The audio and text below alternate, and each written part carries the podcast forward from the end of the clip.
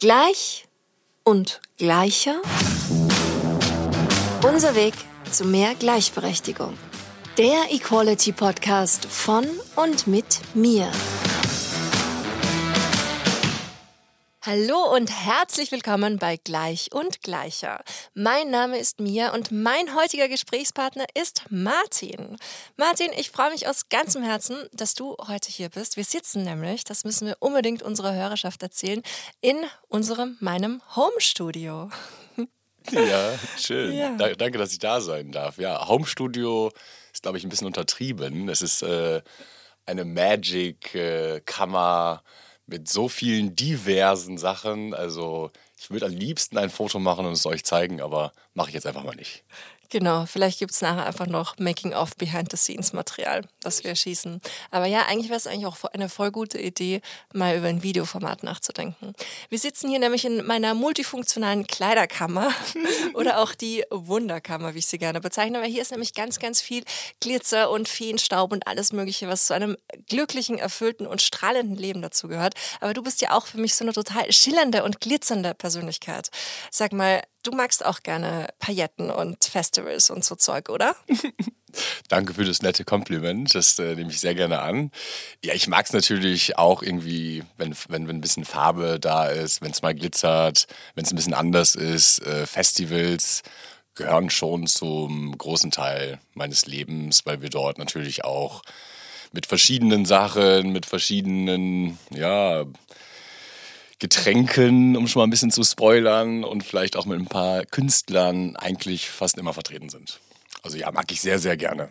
Laut und äh, bunt. Woher kommt das bei dir? War das immer schon so? Warst du schon so ein happy, buntes, farbenfrohes Child? Ähm, ja, ich glaube, wenn ich äh, reflektiere und zurückdenke an meine Kindheit, äh, yes. Also immer schon sehr laut und unterwegs gewesen, aber das kam erst später durch den Fußball, würde ich sagen.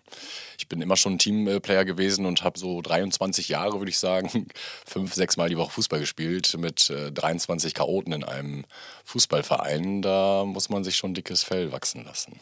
Wow, dann auch so richtig als Leistungssport? Ja, ja? Aber semi-professionell. Es war jetzt nicht sehr gut bezahlt oder so, wie man es vielleicht aus dem Fernsehen kennt. Und damals, in Anführungsstrichen, ich bin ja noch gar nicht so alt, war das, glaube ich, noch ein bisschen anders als heute. Mhm. Erzähl mal, wo bist du groß geworden? Du bist ja nicht gebürtig aus Berlin, oder? Gebürtig nicht aus Berlin, aber auch aus B, aus dem kleinen B. Vielleicht haben einige es schon im Kopf, wo es sein könnte. Keiner darf die Frage im Kopf haben, sonst müssten sie mir einen Euro überweisen, weil wäre das der Fall, wäre ich schon längst Millionär. Äh, Bielefeld. Die Stadt ist nicht gibt. Nein, gib mir den Euro. ja, genau, Bielefeld. Ja, so eine schöne, mittelgroße, kleine Großstadt, würde ich jetzt einfach mal sagen. Ist schön zum Großwerden, aber nach Berlin komme ich echt schon lange.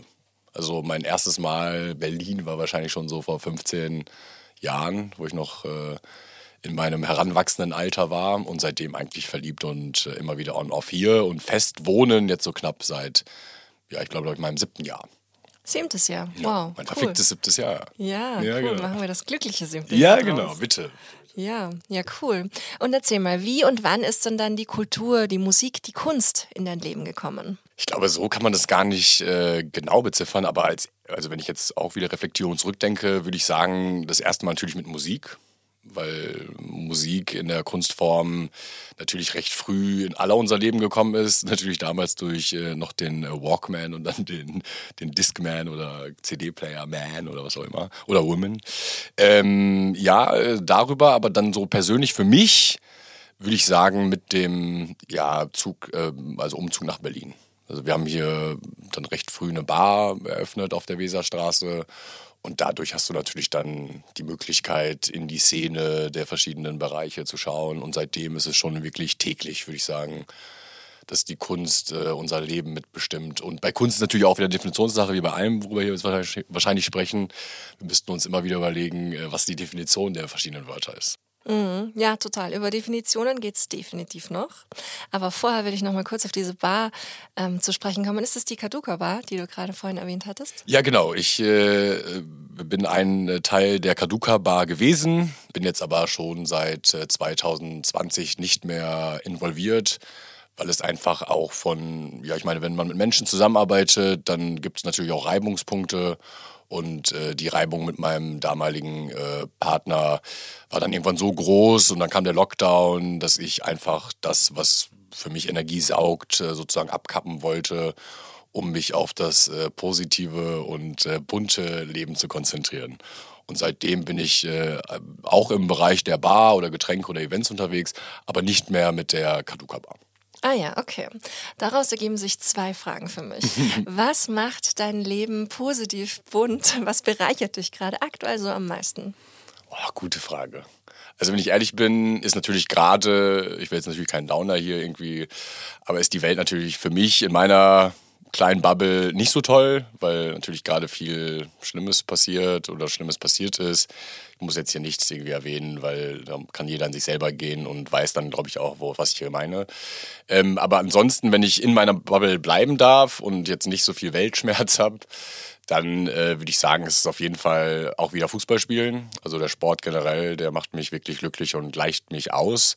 Ist, glaube ich, ganz wichtig für, für, für alle. Natürlich bringen immer die richtigen Partner oder Partnerinnen oder divers, ist egal. Äh, einfach tolle Menschen machen einen glücklich. Ähm, ich habe, äh, glaube ich, so darf ich das sagen, ganz egoistisch und äh, vielleicht auch ein bisschen, weiß ich nicht. Äh, ich habe, glaube ich, die tollsten Freunde der Welt, die mich äh, wirklich einfach äh, täglich glücklich machen. So glücklich, dass ich manchmal, es tut mir wirklich leid, nicht hinterherkomme, allen zu antworten, weil es so schön ist. Und ich meine, klar, das äh, draußen sein in Berlin, die Sonne scheint, äh, du mit äh, deiner Ausstrahlung und allen Freunden um uns herum, die so viele schöne Sachen machen, das macht mich schon glücklich. Und wir haben einfach tolle Projekte mit tollen Menschen gerade. Was äh, ich habe jetzt gerade auch Gänsehaut, weil es schön ist, sowas zu reflektieren und immer wieder festzustellen. Cool. Ja, das hört sich auf jeden Fall ziemlich erfüllt an. Mhm. Magst du ein bisschen was erzählen über diese vielen tollen Projekte? Du bist ja für mich wirklich so der Inbegriff von jemandem, der einfach extrem, der das hinkriegt. Wirklich, in Berlin gibt es ja so viele Menschen, die auch ganz oft einfach nur reden und sagen, dass sie machen. Aber du bist für mich so der Inbegriff eines Machers, oh. der aber oh. trotzdem noch im Moment ist und halt genug Zeit hat, um eben, wie du es gerade gemacht hast, so glücklich zu reflektieren. Dankeschön. Klar, also danke erstmal, danke wirklich. Ich äh, werde ganz rot. Also ich habe einige Projekte. Das Problem bei mir ist eigentlich meistens das Fokussieren. Also ich erzähle auch schon viel, muss ich sagen. Und ich habe seit der Corona-Pandemie eigentlich so ein bisschen reflektiert und habe angefangen, hey Martin, du musst eigentlich noch weniger erzählen und eher deine Taten sprechen lassen. Und das versuche ich gerade. Und ich sag mal so, mein, der, die Leute, die mich kennen, die wissen ganz klar, dass mein Herzensprojekt Weißer ist. Ähm, Weißer mache ich mit meinen zwei besten Freunden, ähm, die ich schon seit Jahren kenne, also Paul vor allem und Orhan intensiv äh, die letzten vier Jahre. Also wirklich äh, auch so eine Freundschaft, wie ich noch nie mit jemand anderem das erleben durfte. Gibt natürlich viel Kraft, um dann gemeinsam das Projekt zu haben. Äh, Weißer an sich ist ein Circular Startup es ist äh, so, wie ich mir die Zukunft vorstelle, dass äh, man sozusagen die Hand, die einen füttert, äh, weiter füttert und nicht äh, ausnutzt. Und das kann man mit allem tun. Das ist jetzt nicht nur bei Weißer mit dem Getränk. Wir holen eine Pflanze aus dem Amazonas. Da haben wir jetzt schon häufiger gehört, warum aus dem Amazonas, warum nicht lokal. Ähm, das geht aber nicht, wenn du den Amazonas unterstützen möchtest, dann musst du natürlich auch eine, eine Autobahn, sage ich mal, oder eine Synergie mit dem jeweiligen Land, mit den jeweiligen Menschen irgendwie hinbekommen. Und wir waren selber vor Ort, haben die Pflanze rübergeholt und haben jetzt, ich würde sagen, so mit den ersten organischen Energy Drink, der es schafft, sage ich mal, diese ganzen Zuckerwasser ja, ich will jetzt hier keine schlecht machen, aber schon sehr Zuckerwasser mit äh, Versprechen, die vielleicht jetzt nicht so wahr sind. Ich meine, es wird anders kommuniziert drauf, als was drin ist und das tun wir halt eben nicht. Und das ist der große Unterschied. Und das Wichtigste für uns ist genau dieser Impact, dass ähm, aktuell 5 Cent pro Flasche in diese Mission Safe Amazonia gehen wo wir vor Ort die äh, Kishua, mit denen wir zusammenarbeiten, direkt unterstützen. Das kann jeder nachlesen. Unsere Partner sind Plan A oder Jakuben, wo man dann wirklich nachschauen kann, dass alles transparent ist. Und ich stehe auch mit meinem Gesicht und mein Orhan und Paul natürlich auch da. Deswegen ähm, ist das so für mich natürlich das, was mich am, am meisten inspiriert, weil wir da was tun können. Wir haben einen kleinen Hebel.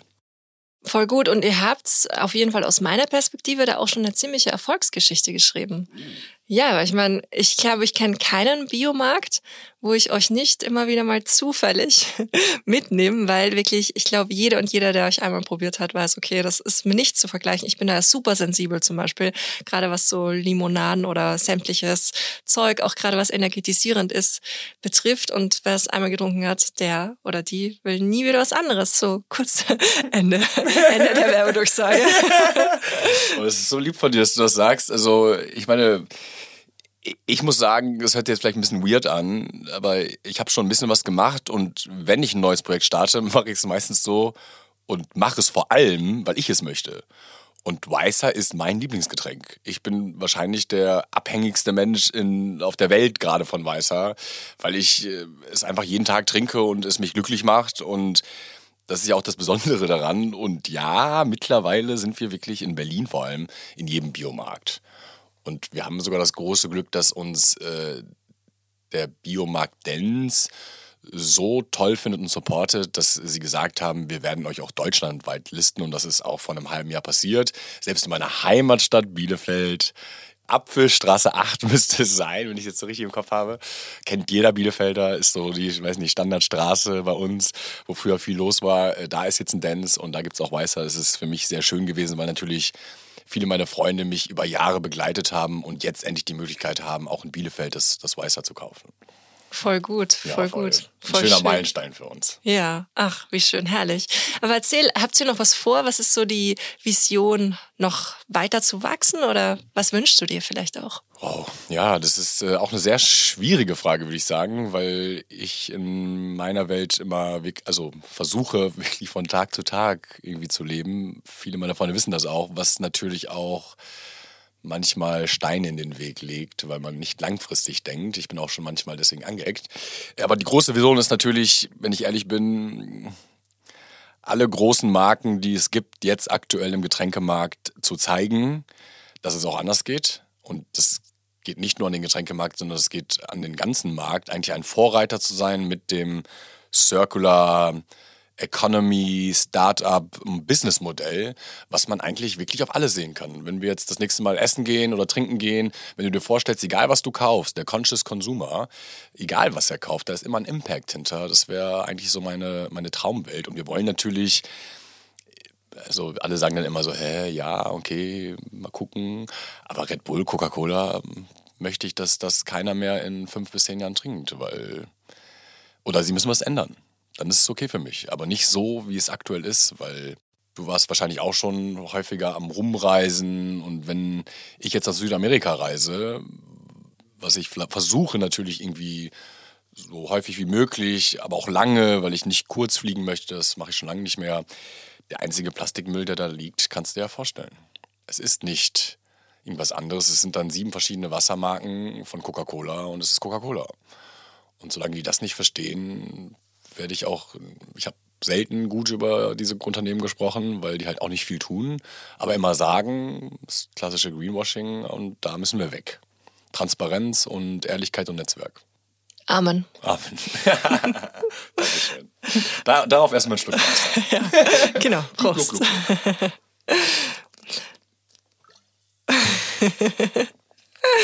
Voll gut. Du, und warum der Amazonas? Erzähl mir ein bisschen. Wie bist du da hingekommen? Was verbindet dich vielleicht auch damit? Warum mhm. ist dir das wichtig, genau da was zu machen? Also, in einer Traumwelt müsste ich jetzt nichts sagen. Und alle würden jetzt einfach kurz die Augen zumachen und würden sich vorstellen, wie sie vielleicht in ihrer Kindheit in einem Wald standen und wie bei mir gerade auch wieder die Gänsehaut kommt, wenn man sich zurückversetzt. Der Wald, äh, grün, ist einfach das Wichtigste, was es auf der Welt mitgibt, neben Sonne und Mond für mich. Und die Sterne natürlich, was sich jetzt vielleicht ein bisschen esoterisch anhört, aber nicht ist, weil es mich jedes Mal zurück auf diese Welt holt. Und der Amazonas war für mich wie das erste Mal die Milchstraße in Australien sehen, als ich damals nicht 18, 19 war damals, durfte mit meinem besten Freund rumreisen.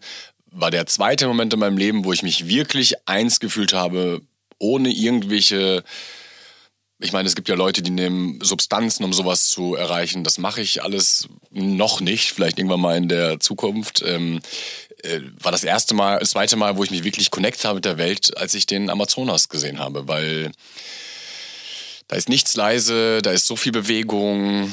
Alle Menschen, die dort im Amazonas, um Amazonas leben, haben so eine andere Lebenseinstellung. Das hat mich so beeindruckt und Orhan und Paul, meine beiden besten Freunde auch, dass seitdem, wir haben eigentlich uns als Mission gesetzt, dass jeder Mensch, jeder Entscheider eigentlich, der seine Bubble hat, einmal in den Amazonas müsste, um zu verstehen, es ist wichtig, dass wir uns auch auf der anderen Seite der Welt vielleicht auch gerade deswegen, weil da weniger Leute zuschauen, uns um den Regenwald kümmern. Und ich muss sagen, wir haben einen sehr, sehr tollen Freund, Irving Ramo, der aus Ecuador kommt, mit Achilles Jarin zusammen, die wundervolle Menschen in erster Linie sind. Dazu aber auch wundervolle Künstler, die uns ja die Welt äh, Ecuadors und des Amazonas so toll gezeigt haben, dass wir seitdem, also ich, also ich, ich habe gestern noch mit Orhan und Paul in unserem Call darüber gesprochen, dass mein Endgoal ist, äh, ich weiß, es wird jetzt viele traurig machen, ist nicht mein Hauptziel, vor allem die Ostmost-Family, die wir haben, mein Hauptziel nicht, dass der Vertrieb ist, sondern in Ecuador zu sein, am Ursprung, Chakra, den Waldgarten, wie Guayusa angebaut wird, zu studieren, zu verstehen, die Pflanzen zu verstehen und, und einfach mal ja, runterzufahren, weil wir ja schon in einer sehr schnellen Welt leben, finde ich. Ich kenne Guayusa tatsächlich auch schon sehr, sehr lang. Ich bin damals, als ich 18 war, nach Ecuador und habe dort auch ein Jahr lang gelebt. Und dieses Land, aber auch den ganzen ähm, latein-südamerikanischen Kontinent einfach sehr, sehr zu lieben gelernt. Und mich zieht es auch immer wieder dahin zurück. Und ähm, du weißt ja, wir leben auch mit jemandem Spanischsprachigen hier zusammen, mit einer Argentinierin. Und Spanisch ist auch seitdem einfach total meine Herzenssprache. Das ist so, ich habe sofort oder relativ relativ schnell begonnen, auch auf Spanisch zu träumen. Und ich liebe einfach diese ganze Mentalität und alles, was sowohl an Natur als auch einfach an Lebensfreude, die in diesen Menschen steckt, weil das ist, finde ich, auch immer wieder so irrsinnig beeindruckend, wenn man sich vor Augen hält, irgendwie, wie wenig diese Menschen haben im Vergleich zu uns überprivilegierten MitteleuropäerInnen und wie glücklich die aber trotzdem sind. Und vor allem auch, was mich für den Rest meines Lebens da total geprägt hat, ist diese Gastfreundschaft, so. Das ist ganz egal, so, bis heute würde ich das machen oder mache ich das auch noch, das, das ist da halt einfach was ganz anderes wildfremde Menschen zu sich nach Hause einzuladen, die wirklich wie die größte Königin, den größten König zu behandeln. Und egal wie wenig die Menschen haben, sie teilen es einfach immer. Und das ist sowas, wo ich mir denke, ja, hey, let's do it, wir alle. Also, du hast mein Gesicht ja gesehen, du hast den Nagel auf den Kopf getroffen. Ich habe immer wieder beim Reisen festgestellt, egal ob Kuba, egal ob, egal wo, leider ich weiß nicht, ob ich leider sagen soll. Ich weiß immer nicht, was ich dazu sagen soll. Umso weniger, desto glücklicher. Weil wahrscheinlich das Reduzieren, wie diese Benchmark der, ich weiß nicht, ob es 50 oder 65.000 im Jahr war. Es gibt so eine Grenze, glaube ich, wenn du dann eine bestimmte ja, Ansammlung an Sachen hast, irgendwann ist der Druck wahrscheinlich höher als der Spaß weil du dann so viel hast und dann gar nicht mehr weißt, jetzt muss ich ja noch mehr haben. Und ich glaube, wenn du dich aufs Wesentliche konzentrierst, Essen, Trinken, deine Freunde, eigentlich oder deine, deine Familie, ist ja bei uns mittlerweile sind die Freunde die Familie, sehen wir mehr als unsere Familie. Früher oder auch in Ecuador weißt du dann selber, wie schön, dass du auch so lange da warst. Äh, ich meine, auch Guayusa in der Tradition, die sitzen halt noch viel enger mit ihrer Familie zusammen. In einem Haus wohnen die zweite und die dritte Generation der Familie noch. Das ist einfach ein ganz anderes Beisammensein, glaube ich, als wir hier. Wir werden recht früh unconnected von der Umwelt. Ganz lange schon, von der Umwelt sowieso, aber auch von der Familie. Wir werden ja um, also es wird ja immer früher jetzt raus. Ich kann es mir nicht erklären. Es ist einfach ein Fakt, dass Leute, die wahrscheinlich ein bisschen mehr Sonne haben, ein bisschen weniger Druck der Arbeit, natürlich auf der anderen Seite auch Druck haben, Geld oder Essen ranzuschaffen ich kann dir diese Frage zum Glück oder vielleicht noch nicht oder ich kann es dir einfach nicht beantworten. Es ist einfach das Leben, glaube ich gerade, warum Leute, die weniger haben, meistens auch gastfreundlicher sind, weil sie wahrscheinlich wissen, wie es ist, nichts zu haben und deswegen mehr Verständnis dafür haben und dem anderen dafür noch mehr geben wollen, damit er sich nicht so fühlt, wie sie sich selber manchmal fühlen. Das könnte ich mir so im leichten psychologischen irgendwie erklären, aber da gibt es wahrscheinlich so viele verschiedene individuelle Gründe. Also Mhm. Ja, ich war auch jetzt so alleine als Frau in meinem Leben schon so, so oft ganz, ganz weit weg und wirklich in den allerärmsten Regionen dieser Erde und mir ist auch nie irgendwas passiert. Und ich hatte auch nie einfach nur den Anflug eines Gefühles, was ich teilweise habe, wenn ich hier in irgendeiner europäischen Großstadt unterwegs bin, in irgendeiner dunklen Gasse, wo es dann schon so ist, wo ich mir gedacht habe, okay, äh, täusche ich jetzt ein Telefonat vor oder habe ich jetzt nicht vielleicht doch noch irgendwie einen Schlüssel, den ich greifen kann, falls mir jetzt jemand doch zu nahe kommt. Und komisch, oder? Dass das so ist. Ja, ist schon sehr komisch. Ich glaube, da kommt einfach die. In Großstädten ist die Anonymität eine große Hilfe für solche Menschen. Und ich glaube auch in anderen Ländern, klar gibt es da welche, und gerade in anderen Ländern, so wie ich das immer sehe, die machen das ja nicht, weil sie Spaß dran haben. Zu 95 Prozent. Hier machen die Leute es, weil sie Spaß dran haben. Weil sie es wollen. Weil sie in ich würde sagen genau andersrum, in den meisten Fällen eigentlich die Grundsicherung haben, aber sie wollen mehr. Sie sehen das, sie sehen das, sie sehen das und wollen das alles haben. Und natürlich ist auch hier, wenn dann gegebenenfalls die Langeweile dazu kommt, ähm, einfach ein Menschen haben, glaube ich, wenn sie in bestimmten Kreisen sind, einfach ein Potenzial von krimineller Energie, wenn sie in, den, in der Gruppendynamik sind. Und in anderen Ländern, wenn ich jetzt mir selber vor, wenn ich ganz ehrlich zu mir bin, ich habe eine Familie, ich sehe einen Touristen in meinem Land, ich sage jetzt einfach mal ganz stumpf, keine Ahnung, irgendein Land, egal, lass uns keinen Namen nennen. Und ich laufe über die Straße und sehe den mit einem Handy, wo ich weiß, das kostet 1200 Euro oder 1000 Euro oder eine Rolex oder eine fette Breitling oder was auch immer. Und ich weiß, ich habe nichts zu essen zu Hause. Ganz ehrlich, da würde ich da auch hingehen wahrscheinlich und würde dem mit einer Wasserpistole sagen, gib mir dein Handy. Und dann könnte ich meine Familie so lange ernähren, dass sie zumindest Essen und Trinken hat. Man darf halt, glaube ich, nicht immer versuchen, muss, oder sorry, man muss versuchen, sich in die anderen zu versetzen, um zu verstehen, warum sie das machen. Und ich glaube, gerade in Ländern, wo nicht so viel da ist, ich meine, sie sehen le leider in manchen Fällen auch natürlich durchs Internet, durch alles, was jetzt mittlerweile da ist, was möglich ist. Und das zeigt natürlich den Leuten auch, warum habe ich das nicht? Und ich möchte das. Ist einfach, glaube ich, ähm, ja, da müssen wir noch ein bisschen Aufklärungsarbeit leisten und vor allem auch die Touristen, die dann irgendwo hinreisen. Du bist, glaube ich, einfach nie angegangen werden, geworden, weil du eine Attitude hast, die anders ist als Leute, die dann typisch Urlaub machen und auch in Länder reisen, als wäre das ein Zoo. Und ich gucke mir mal die Leute an. Genau, und ich habe auch, würde niemals auf die Idee kommen, was auch immer für einen Schmuck das lasse ich einfach zu Hause. Das neue Handy, wenn ich eins hätte, würde ich es auch zu Hause lassen. So einfach sei so wie du, sei so wie die anderen da. Einfach in dem Fall so viel wie möglich dahingehend anpassen, mitnehmen, lernen und dann hat man auch eine viel bessere Zeit, ganz automatisch. Tausendprozentig. Ich, ich gehe also noch ein Schrittchen weiter. Ich trage ja gar nichts. Ich trage keine Uhr, ich trage keine teuren Klamotten. Ich habe mir seit äh, lass mich nicht lügen, acht Jahren keine neuen Klamotten gekauft, nur Boxershorts und Socken. Meine Freundin ist manchmal so, dass sie mir dann was mitbringt und einfach hinlegt und gar nicht mehr sagt, aber ich meckere auch schon da. Also ich verstehe nicht, warum, warum muss ich mit einer 140.000 Euro rumlaufen? Du, ich verstehe das auch nicht, aber das Ding ist, weil das Ding, wir sitzen hier gerade in meinem übervollen Kleiderschrank ja. und du denkst jetzt sicher so, okay, irgendwas stimmt da nicht. Du hast recht. Aber es ist schon, ja klar. Bei ja. mir gab es auch einen Bewusstseinswandel, weil diese ganzen Dinge, die du hier siehst, und das ist wirklich ein Raum, keine Ahnung wie groß er ist, aber er ist von oben bis unten vollgehängt mit Kleidungsstücken und mit allen anderen Accessoires von wegen, ich trage keinen Schmuck. Die ganzen Wände sind voller Schmuck. Ich würde sagen, 20 Quadratmeter sind es schon, glaube ich.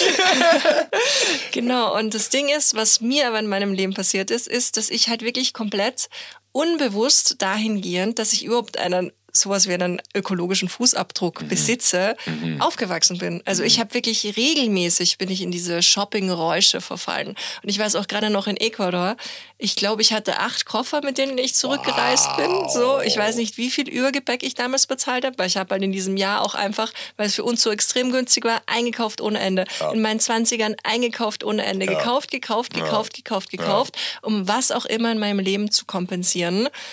Jetzt weiß ich, dass das alles nicht glücklich macht. Und alles, was du hier siehst, kannst du dir von Herzen gerne jederzeit und auch alle, die das oh. hören, sie können sich das alles ausborgen, weil es ist für eine Person viel zu viel, um das jemals in einem Leben noch zu tragen.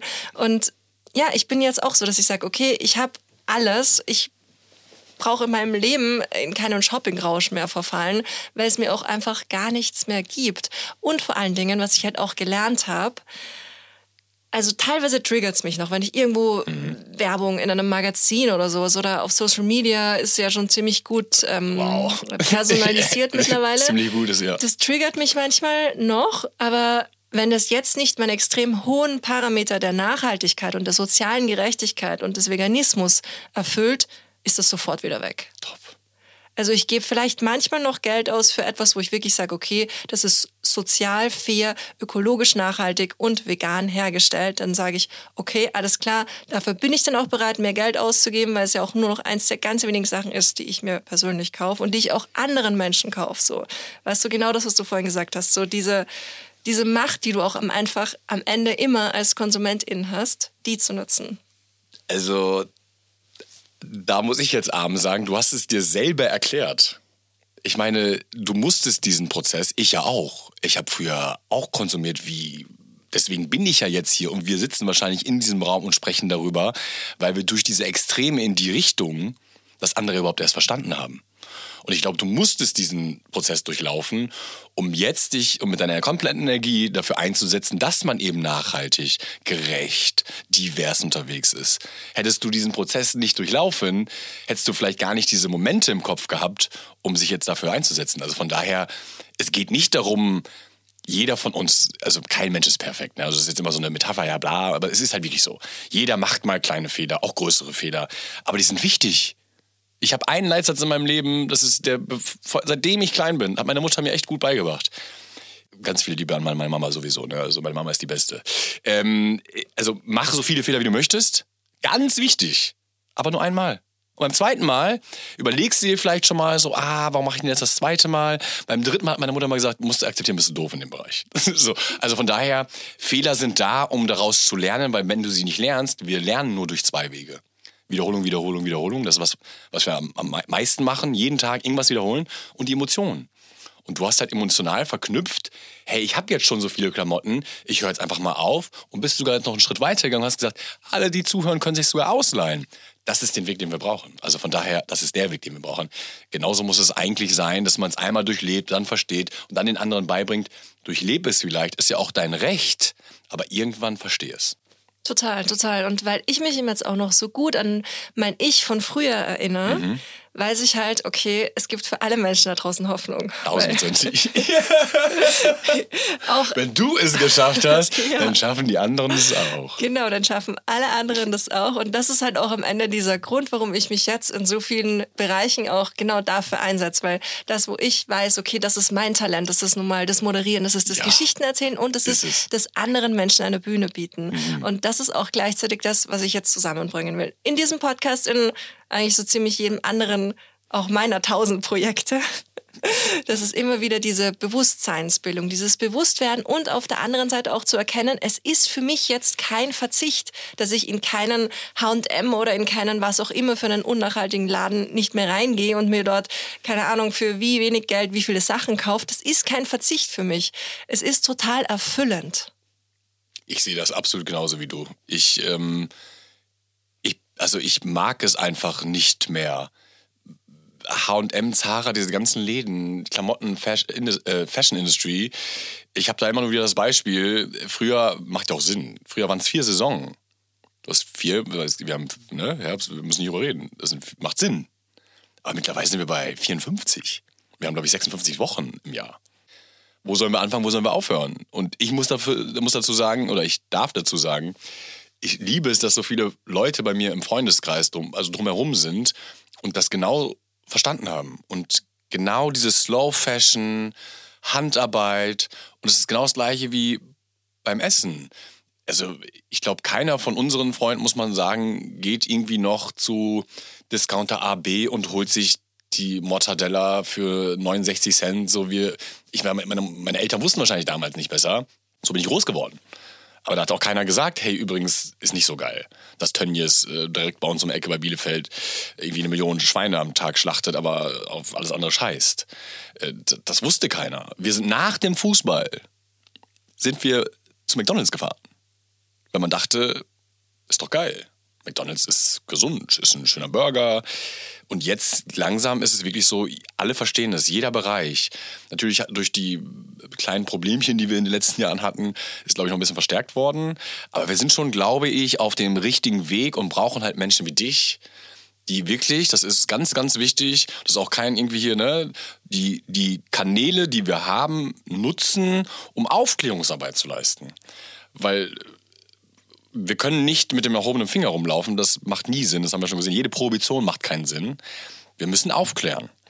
Das, deswegen liebe ich Kinder so, weil du den Kindern, obwohl Menschen, ja, ich rede auch manchmal so, okay, aber du kannst Kindern alles erklären und sie verstehen es. Man tut immer so, als wären die dumm. Die sind in meiner Welt meistens schlauer als diese ganzen moralisch in die falsche Richtung meistens und ethisch falsch gepolten Menschen. Sind Kinder noch so ein toller Rohling eigentlich an Mensch, der mit Liebe gefüllt werden kann und die Zukunft bestimmt. Und das, ist, das ist deine Aufgabe, das ist natürlich auch meine Aufgabe. Und ich bin einfach nur froh, dass ich mittlerweile sehe, dass so viele Leute um uns herum genau das sehen. Und sage ich mal, natürlich nie die tolle Arbeit wie du, natürlich aber auf eine andere Weise anders in die Welt tragen, dass wir nachhaltiger sein müssen, mehr connected zu unseren, unseren Selbst und zu unserer Familie, vor allem wieder zur Natur generell. Und ich glaube, wir müssen einfach noch mal ein bisschen schneller sein, vielleicht müssen wir noch ein bisschen mehr machen. Aber ich glaube, wir sind schon auf einem richtigen Weg. Also gerade machen viele Leute, haben so Klickmomente, glaube ich, die wichtig sind. Ja, ich glaube auch. Es geht alles tendenziell in die richtige Richtung. Ja. Auch wenn der Weltschmerz aktuell relativ groß ist. Da dürfen wir nicht drüber reden. Dann, da dürfen wir nicht drüber reden. Dann aber weinen wir beide. ja, auf jeden Fall. Aber ja. genau, auf dieses Positive fokussieren und aber auch der anderen Seite, okay, wie kann ich damit umgehen? Und auch mhm. auf der anderen Seite dieses Verstehen, dass hier wirklich alles miteinander zusammenhängt das ist, finde ich, auch so essentiell. Und bei diesem Podcast war es auch ganz interessant. Ich habe am Anfang gedacht, okay, ich mache einen Gleichberechtigungspodcast, mhm. weil ich so für mich das Wort Gleichberechtigung da das richtige Wort war. Aber ich habe dann ziemlich schnell festgestellt, okay, das, was ich mir an meiner Definition von Gleichberechtigung so zusammengereimt habe, die meisten haben irgendwie immer noch diese ganz alte Männer-Frauen-Gleichberechtigung ähm, im Bild, wenn sie dieses Wort hören. Deswegen sage ich jetzt auch viel lieber, es ist ein Gerechtigkeitspodcast. Und jetzt möchte ich auch an dieser Stelle dir diese Frage stellen, die ich allen meinen wunderbaren GästInnen mittlerweile stellen durfte. Wie definierst du Gerechtigkeit oder Gleichberechtigung für dich? Wer sollte da alles inkludiert sein? Ja, das ist äh, eine tolle Frage. Danke für diese Frage. Also schwer auch, muss ich sagen, aber Gerechtigkeit an sich, wenn man sie mal runterbrechen würde, ist einfach. Gerechtigkeit ist für mich eigentlich, wenn alle glücklich sind. Oder wenn jeder, wenn es jedem gut geht. Gerechtigkeit ist, wenn es jedem um die herum gut geht und natürlich dir selber auch.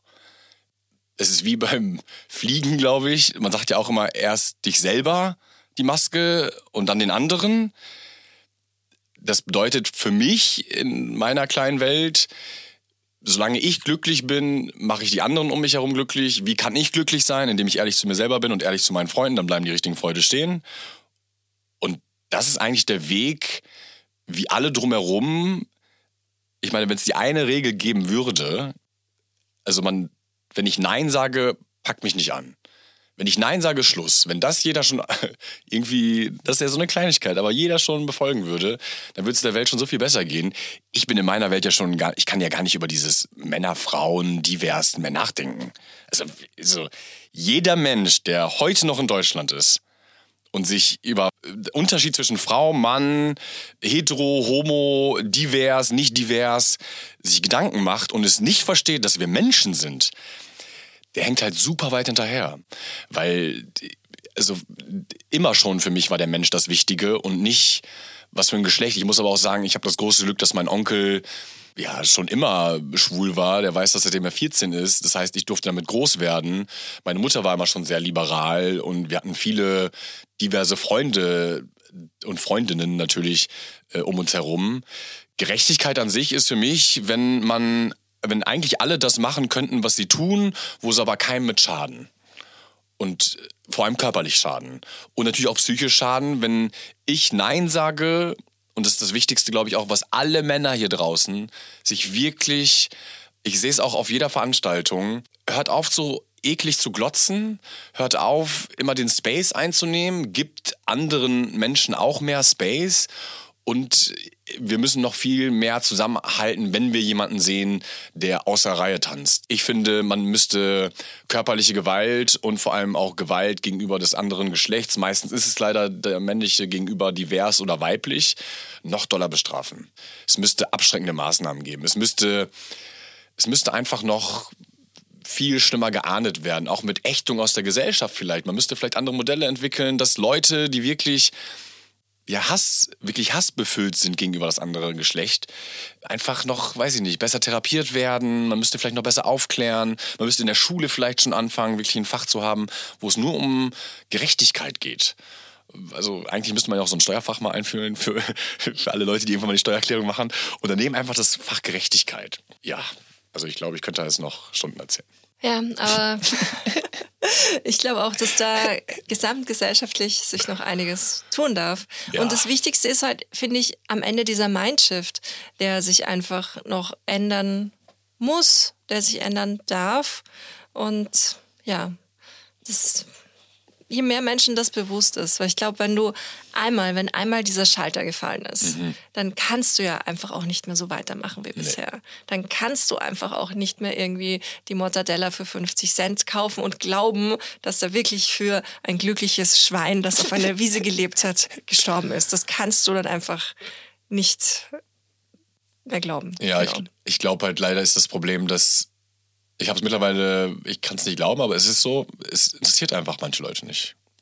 Die haben andere Prioritäten.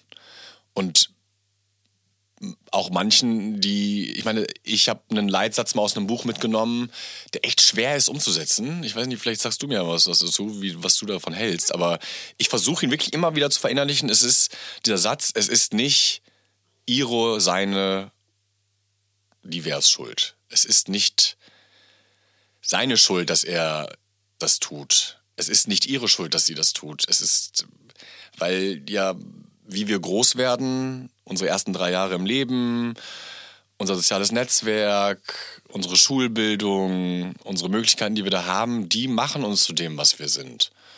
Und wenn ich aus der kleinen Stadt äh, Gütersloh neben Bielefeld nicht rauskomme, weil ich es mir nicht leisten kann, weil ich da vielleicht in der Grundschule ein paar Nazi-Freunde hatte, die mir geholfen haben, ich aber selber ein Ausländer bin. Ich meine, wie kommt es dazu, dass ein Xavier Punkner Nadu, Naidu, wie kommt sowas, dass so einer, der so aussieht, der sowas macht, dann auf einmal so ist?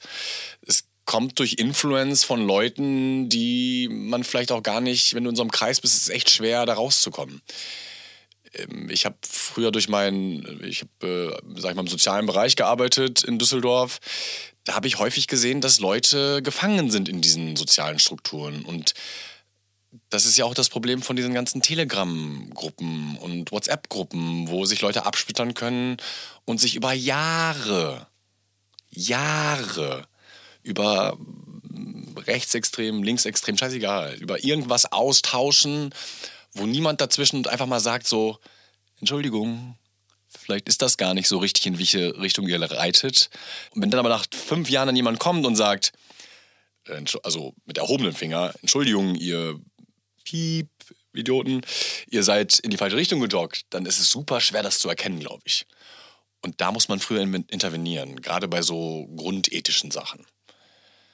Und ja, es geht nur mit einem Bildungsauftrag eigentlich bräuchtest du mir von der EU-Förderung jetzt 50 Millionen oder was auch immer, die sollen aufhören, das in irgendwelche Unternehmen zu stecken, die eh schon so viel Geld haben wie zweieinhalb Milliarden in Lufthansa und drei andere große und die anderen zweieinhalb Milliarden in alle anderen 80 Millionen, sondern die sollen das Geld nutzen, um Leuten, die den, den, den Content schon verstehen, einfach mal, ich verstehe auch nicht, warum die ganze Welt nicht einmal, das ist immer so eine Utopie von mir, ist immer so eine Utopie von mir.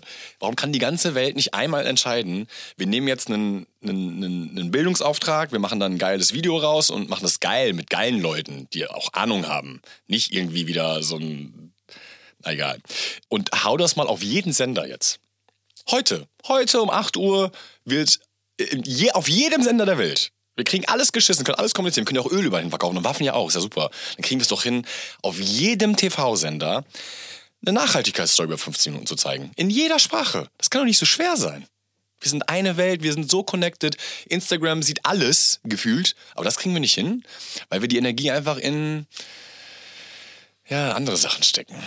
Und ich glaube, da arbeiten wir jetzt hin, Mia. Das schaffen, Genau, das genau wir. da arbeiten wir hin. Ja. Das ist die Idee. Das ist auf jeden Fall. Ja, das, also ich habe das auch immer wieder schon mal, genau diesen Gedanken bin ich immer Schön. wieder angegangen. Ich werde auch nicht müde. Ich auch nicht. Immer wieder, Nee, genau, solche bewusstseinsbildenden Kampagnen und Maßnahmen, genau sowas zu machen.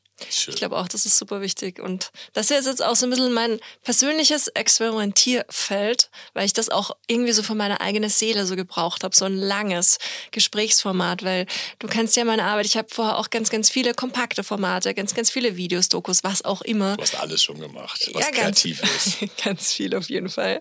Und gerade bei diesen natürlich immer auch am Ende extrem aussagefähigen, aussagekräftigen Formaten, in welcher Form auch immer, aber du hast halt immer so das so extrem auf den Punkt gebracht. Und ich finde immer, wenn du dann so ein schönes Gespräch, wie wir gerade führst, dass das halt auch einfach so eine irrsinnige Qualität hat, das von vorne bis hinten sich da reinzudenken und einfach auch mal so gemeinsam den Geist schweifen zu lassen und eben, auch wenn es jetzt vielleicht ein bisschen utopisch erscheinen mag, gemeinsam über so wirklich weltbewegende Lösungsansätze nachdenkt. Amen, Amen, Amen. Ich bin nicht religiös, aber das Wort, das trifft einfach so gut, weil das ist der erste Schritt. Wenn wir beide, Mia, uns nicht darüber austauschen, wo soll es denn starten? Und aus Worten passieren nun mal Taten. In den meisten Fällen, das sind ganz wenige Menschen, glaube ich, die Taten bevor Worte. Die tauschen sich aber meistens auch in den engeren Kreisen erst aus, bevor sie was tun, was vor allem wichtig ist. Und ich glaube, das ist, das ist die Education. Du bist der Schlüssel, um den Leuten erstmal die Möglichkeit zu geben, darüber nachzudenken. Und dann wird es aber nicht, wie eben schon gesagt, mit dem erhobenen Finger passieren, sondern sie kriegen ihren Klickmoment und machen dann selber was. Und ich glaube, das ist der dieses- Unterschied. Genau, dieses Verständnis, das ist, glaube ich, einfach auch irrsinnig, irrsinnig wichtig, weil ich werde niemals eine Menschenseele dafür verurteilen, weil ich ja selbst weiß, wie ich in der Vergangenheit war Niemals und was mir halt alles nicht bewusst war. Ja, genau. Sondern halt einfach immer diese Handreichen, dieses Empowerment. Ich glaube, das ist so wahnsinnig, wahnsinnig wichtig am Ende auch. Ja, wir müssen uns, wir sollten uns einfach gegenseitig unterstützen und alle, die interessiert sind, abholen, weil jeder, der es verstanden hat, natürlich im Endeffekt dann auch die große Unterstützung sein kann am Ende, weil wenn jeder ein bisschen tut, das ist wie beim Aufräumen nach einer Party. Ich meine, wenn ich, wenn wir zehn Leute sind und jeder nimmt vier Gläser, haben wir 40 Gläser so schnell weggeräumt. Wenn, wenn ich jetzt aber alleine bin und 40 Gläser spülen muss, weiß ja jeder. Und, und ausgleich ist bei, vor allem bei diesen wichtigen Themen, da müssen wir zusammenhalten und in einer Kette irgendwann über die Welt laufen und jedem sagen, vormachen vor allem. Nicht sagen, vormachen. Da haben wir, wenn wir nämlich vormachen, dann sehen andere, man ist ja gar nicht so schwer und machen es nach. Vielleicht könnten wir uns noch überlegen, wie könnte man denn Gerechtigkeit in, wie kann ich zu Hause die Gerechtigkeit fördern und die Nachhaltigkeit? Ich glaube, indem ich mich einfach ein bisschen mehr reflektiere und auch lerne mittlerweile, ich glaube, das ist das Wichtigste, mal Nein zu sagen. Ja, also was wir zum Beispiel gerade, ein konkretes Beispiel, Mhm. um Gerechtigkeit zu Hause zu etablieren. Mhm. Das Wochenende ist ja immer so die Zeit, wo du dann mal zwei Tage hast, wo du mehr aufeinander sitzt. Juhu. Und ich habe das jetzt wirklich bei uns eingeführt, dass wir immer jeden Samstag beim Frühstück sagen, okay, was möchte ich gerne machen? Was will ich erreichen? Was möchte ich an Me-Time auch für mich haben? Was will ich vielleicht noch beruflich irgendwie wegschaffen?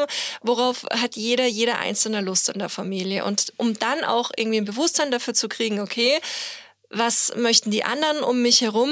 Wie weit muss ich dann vielleicht doch noch einen Kompromiss eingehen? Aber am Ende vielleicht wirklich dann am Sonntag am Abend zu sagen, okay, cool, jetzt hatte, hat jeder, auch wenn es nur ein Stück weit ist, aber wenigstens halt irgendwie so dahingehend diese kleinen persönlichen Ziele erreicht. Boah, dritte Mal in diesem Podcast wirklich Gänsehaut, werde ich eins zu eins zu übernehmen, weil das ist, äh, muss ich einmal nochmal zurück zu Weißer. Das ist ja, Weißer ist eine Traditionspflanze. Die machen das seit 5000 Jahren. Genau das, was ihr tut, nur täglich von 3 Uhr morgens bis 6 Uhr morgens und erzählen eigentlich die Jüngeren, den Älteren die Träume. Die deuten denen die Träume und geben jeden Tag die Mission mit. Das, was ihr tut, ist genau das, die Tradition wieder einzuführen, dass man einen Tag in der Woche hat, vielleicht sogar zwei irgendwann, vielleicht sogar drei, vielleicht sogar irgendwann täglich, dass man einfach sich mitteilen kann, seinen Liebsten. Und durch dieses Mitteilen und den Austausch entsteht erst wieder was. Also ich glaube, das ist schon ein, ein super Weg, ein sehr einfacher, ein schöner Versuch, ein schöner Versuch, wie man Gerechtigkeit und vor allem Mitteilung, weil eigentlich geht es ja meistens nur um Mitteilung. Und sobald ich mich mitteilen kann, manifestiere ich, sobald ich mir manifestiere, geht es in die Richtung. Wenn ich natürlich nie die Möglichkeit habe, mich mitzuteilen, dann kann ich das gar nicht mir vorstellen, dann komme ich da auch nicht hin. Deswegen ist es leider bei Menschen auch so, die, die natürlich in ihrer Grundeinstellung eher Pessimist sind, dass die meistens auch dann diejenigen sind, die im Urlaub sind, die angesprochen werden, vielleicht ausgeraubt werden, weil sie immer in diese Richtung denken. Und wenn du immer wieder in die Richtung denkst, dann ziehst du sowas an. Weil so ist das halt. Energie zieht Energie an. Und ich glaube, das äh, müssen wir auch da, muss man versuchen, vielleicht durch genau sowas, durch solche schönen Taktik, äh, Taktiken oder Techniken, dass man da wieder mehr Gefühl für bekommt und einfach das Positive auch manifestiert. Total, total, weil das Ding ist, ich habe mich auch in meinem Leben sehr intensiv mit Manifestation auseinandergesetzt. Ich habe dir vorhin schon kurz einen Abriss aus meiner Dressursportkarriere ja, gegeben und ich, ich sehe die ganzen Medaillen hier oben. genau. Ich war in meinem vergangenen Leben eine sehr erfolgreiche Dressurreiterin. Boah, mega. Und dementsprechend habe ich mich auch schon früh mit mentalem Training und auch mit Manifestation beschäftigt. Und wenn ich eins auch in dieser ganzen Zeit gelernt habe, dann ist es, dass sich, warum auch immer, die negativen Gedanken eigentlich nicht mindestens so schnell, sondern schneller als die positiven manifestieren. Deswegen ist es auch so irrsinnig wichtig, mhm. was wir einfach auch in jedem Moment am Ende tanken, weil gerade was du gesagt hast mit diesen Reise-negativen Gedanken, mir selbst, ich bin ja total ein total bewusster Mensch und habe auch das Gefühl, dass ich so was so einen positiven Spirit betrifft schon relativ weit oben angekommen bin, ja. Aber nein, die Luft nach oben hin ist auf jeden Fall noch offen. Aber was mir, ich muss das kurz erzählen, eine kleine Geschichte, ja. Bitte. Ähm, in Urlaub gefahren, ja. Ich das erste Mal mit beiden Kindern alleine. Und oh, wow. ich habe da so einen, ich hatte so einen Punkt, das war die Reise, die Anreise. Und irgendwie ergab sich das, dass ich alleine mit den Kids war, alle anderen in der Familie waren ausgeflogen. Wir mussten irgendwie zum Flughafen. Und ich habe mir das als ein irrsinnig großes Problem ausgemalt, zu diesem Flughafen zu kommen. Und Martin, ich schwöre es dir, es ist vom ersten bis zum letzten Moment alles schiefgegangen. Schief alles. Ich hatte extra so, das haben mich alle ausgedacht, so Zeitpuffer fünf Stunden. Ich bin so fünf Stunden vor Abflug, habe ich eingeplant, wow. dass wir losfahren. Ja, ey, die ersten eineinhalb Stunden Puffer waren verflogen, ohne dass wir überhaupt erst dieses Taxi, das uns mit den zwei Kindersitzen, die wir gebraucht hätten, zum Flughafen gebracht hätte. Also es ist wirklich alles nur Denkliche schiefgegangen. Die Reise war der Oberhorror. Und ich habe mir erst habe ich mir geschworen, dass ich nie wieder so eine Reise antrete. Dann aber habe ich mich selbst reflektiert und bin mhm. drauf gekommen, okay, mhm. du solltest halt vielleicht einfach nie wieder mit so einem Mindset yes. in so eine Reise reingehen. ja, gut immer wieder kleine Reminder des Lebens, weil genau. wenn du dich nicht selber daran erinnerst und entsprechend schon vorher die richtigen gedanklichen Weichen stellst, dann kommt halt einfach die harte Realität und klatscht dir links und rechts eine. Tausendprozentig. Das ist eine sehr schöne Metapher und eine sehr schöne Geschichte zu dem Thema. Also genauso ist es. Das habe ich, ich versuche bei Manifestationen immer das einfachste Beispiel zu wählen. Für mich in meiner Welt sind es die Leichtathleten gewesen. Leichtathleten, gerade Stabhochspringer, die siehst du immer wie sie die Bewegungsabläufe durchgehen, aber sie springen nicht. Sie gehen einfach nur die Bewegungsabläufe durch. Warum sollte man das tun, wenn es nichts bringt zu manifestieren? Sie gehen in ihren Gedanken jedes Mal, das ist alles schon komplett durch. Und man, äh, also Wissenschaftler sagt man ja immer so, ja, Wissenschaftler haben rausgefunden, ja, ja. Aber ist halt wirklich so, äh, Doktoren haben rausgefunden, dass alleine durch die Bewegungsvorstellung der Muskel wächst das hat mir gezeigt, die Analogie hin, wenn ich natürlich in meinem Kopf immer wieder diese negativen Gedanken, habe ich eine sehr schöne Metapher auch zu. Ich war auf der IFA, da hat ein, ähm, super Künstler, den ich wirklich äh, schon lange, schon lange folge und toll finde, ist der Sven Sauer. Der hat eine Installation gemacht mit der AD zusammen und es ging um, um, um Informationen. Und es wurde festgestellt durch eine lange Research an allen Twitter-Nachrichten, dass schlechte Nachrichten sechsmal schneller verbreitet werden als fundierte Nachrichten von irgendwelchen Research oder was auch immer. Weil wir Menschen leider Bock haben, wir sind schadenfroh. Ich bin auch schadenfroh. Ich meine, ich mag, ich gucke, wenn jemand stolpert oder was auch immer, lachen wir ja immer alle. Das ist aus uns, warum ist das so? Warum mögen wir Menschen es, wenn es anderen schlechter geht? Weil wir uns dadurch wahrscheinlich besser fühlen und sagen, ach, mir geht's ja gar nicht so schlimm. Das müsste man eigentlich, das, ich weiß noch nicht wie, aber das zeigt mir schon wieder, dass das in die falsche Richtung in dem Fall geht. Und da muss Aufklärungsarbeit geleistet werden, damit wir einfach positiver denken. Und, und, und wenn es dieses, also mir hat es geholfen beim Meditieren, ich habe immer diesen kleinen, dieses kleine Männchen oder so ein kleines Fabelwesen im Kopf, wenn ich einen negativen Gedanken bekomme, der, den ich nicht ändern kann. Es geht immer ums Ändern. Sobald ich eine, ein Gefühl habe, wo ich weiß, ich habe in erster Linie für mich immer das Beste gegeben, ich kann es nicht mehr ändern, dann ist es für mich weg. Ich kann es nicht ändern, warum soll ich mir darüber Gedanken machen? Und so versuche ich von Tag zu Tag die Negativität aus meinem Leben zu verschwinden und irgendwann, wenn du es über Jahre machst, dann bist du nur noch positiv. Dann, ich bin ja zu positiv schon. Ich kriege ja Ärger von meinen Freunden und auch von meiner Freundin, dass ich zu naiv bin. Bin ich auch. Ich will gar nicht das Negative sehen, weil ich aber auch durch meinen sozialen Job vorher jahrelang vieles Negative gesehen habe. Da, glaube ich, einfach übersättigt bin und jetzt alles Negative einfach wegdrücke. Deswegen bin ich auch schon häufiger ähm, mittlerweile, muss ich zugeben, schon auf die Klappe gefallen, weil äh, ich einfach Leute zu schnell an mich ranlasse und sage so, yay, alles ist toll. Ist es halt manchmal nicht. Deswegen braucht man Leute, die, glaube ich, so ein bisschen auch das Gefühl dafür haben drumherum. Aber generell müssen wir einfach positiver werden.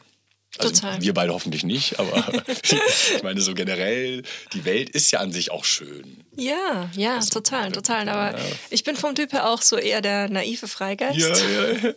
Und ich habe das vor allem auch so in der Zeit von 20 bis 30 sehr, oh, sehr ja. extrem praktiziert. Ja, ja, genau. Aber es ist auch schön, finde ich, wenn du dann irgendwann in deinen 30ern so aufwachst und so merkst, okay, jetzt ist dann so die Umsetzungsphase, ein bisschen weniger träumen. Ja, genau. genau. Und jetzt ein bisschen mehr machen. Und bei mir ist jetzt zum Beispiel auch gerade das ganz, ganz extreme Gegenteil, weil ich habe auch wirklich über Jahre hinweg keine aktuellen Nachrichten versucht zu konsumieren, gar nicht. Es ist mit einem Selbstexperiment gestartet mhm. und hat sich dann irgendwie so wow. über mehrere Jahre, ein Jahrzehnt vielleicht etabliert. Gar keine Nachrichten.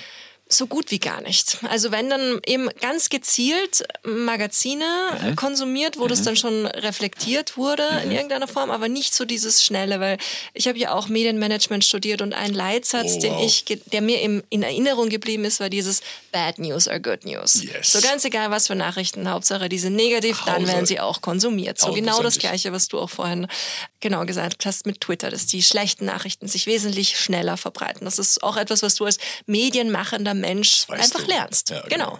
Genau.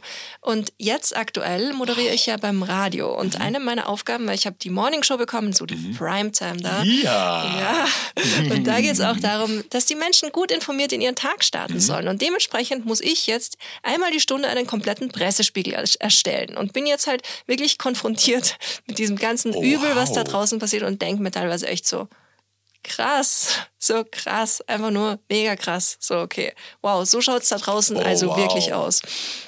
Ich habe für mich so ein kleines Spiel daraus entwickelt und ich versuche halt immer so diesen positiven Twist in der Nachricht zu finden, den herauszuarbeiten und niemals so alleine oh, diese Negativität perfekt. stehen zu lassen, weil wenn ich das nämlich auch nicht mache, dann passiert es mir tatsächlich, dass ich da sitze hinter dem Mikrofon und einfach weine, weil mich das so fertig macht und ich das dann halt, auch wenn es vielleicht jetzt unprofessionell erscheinen mag, aber ich kann das dann... Menschlich, nicht unprofessionell. Nicht. Ja, aber wenn ich dann für mich dieses kleine Spiel draus mache und das mit dieser Positivität immer irgendwie versuche oder Hoffnung wenigstens, Aussicht.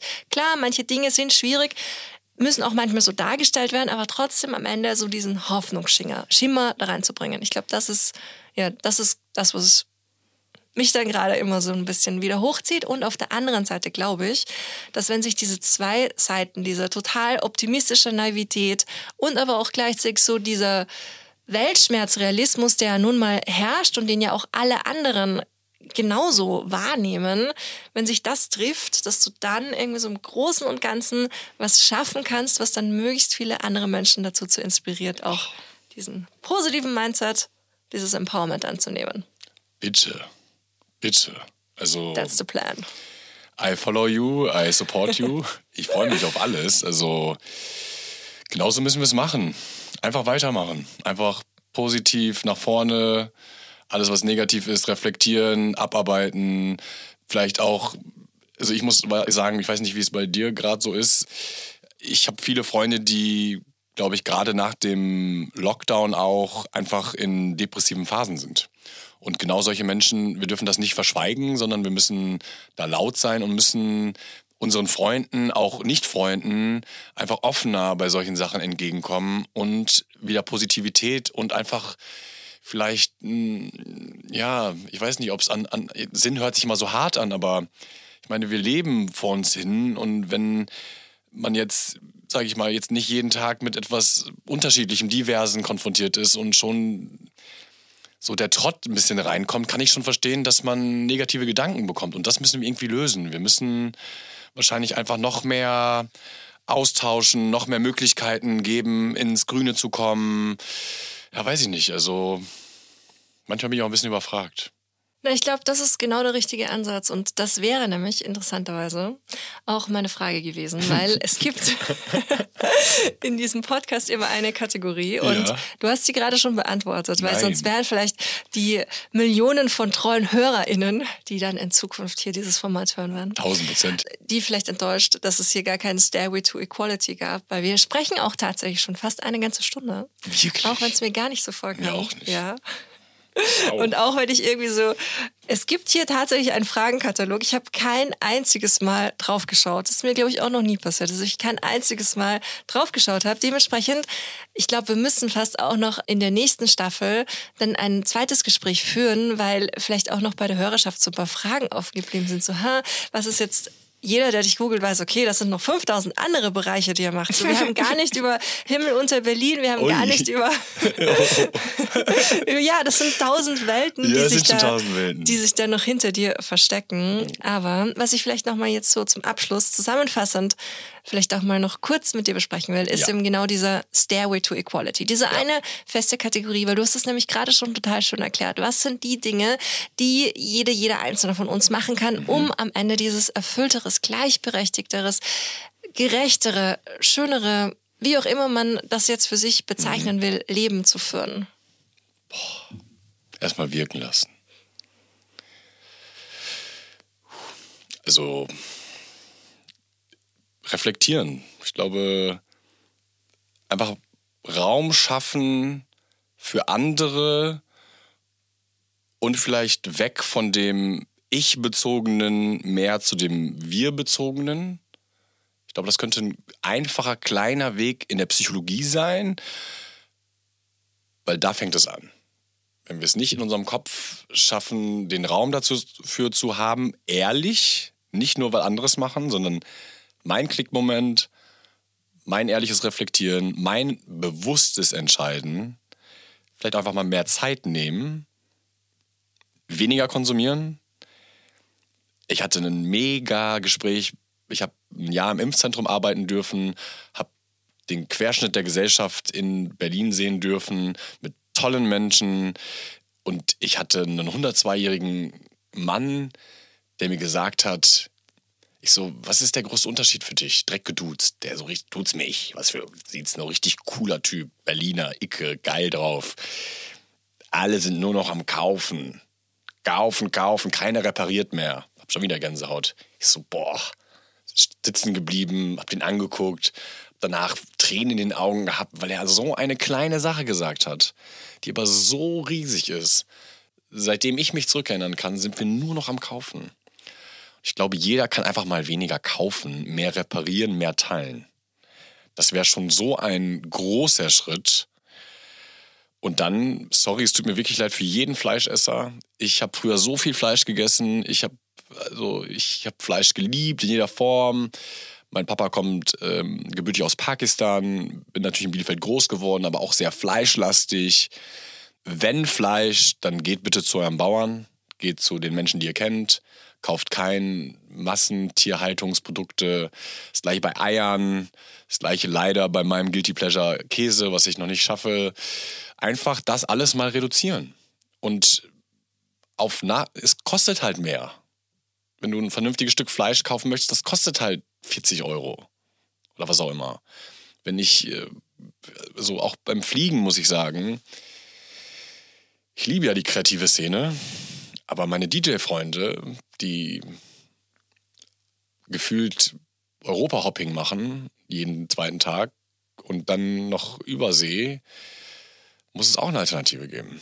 Und wenn erstmal der einfachste Weg das Transmitten ist, das Bewusstwerden des, ah, ich habe so einen Fußabdruck, dann der zweite Schritt ist, oh, ich kompensiere vielleicht erstmal, weil das Kompensieren besser als gar nichts tun.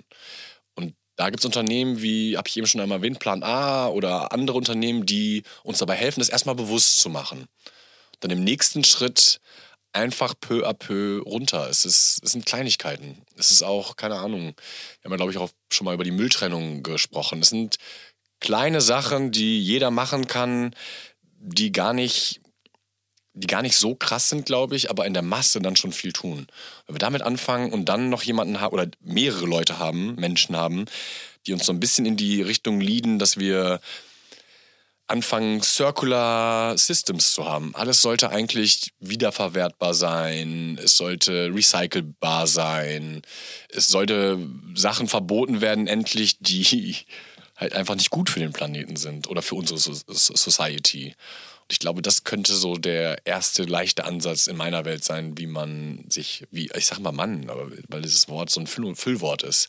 Das Mann ist eigentlich falsch. Wie der Mensch sich so im einfachen, ja, in Richtung nachhaltigerem Leben entwickeln könnte. Aber ich bin mir sicher, du hast auch noch tausend Ideen, wie das weitergehen könnte. Ja, die werden alle hier gesammelt. Ja, sehr schön.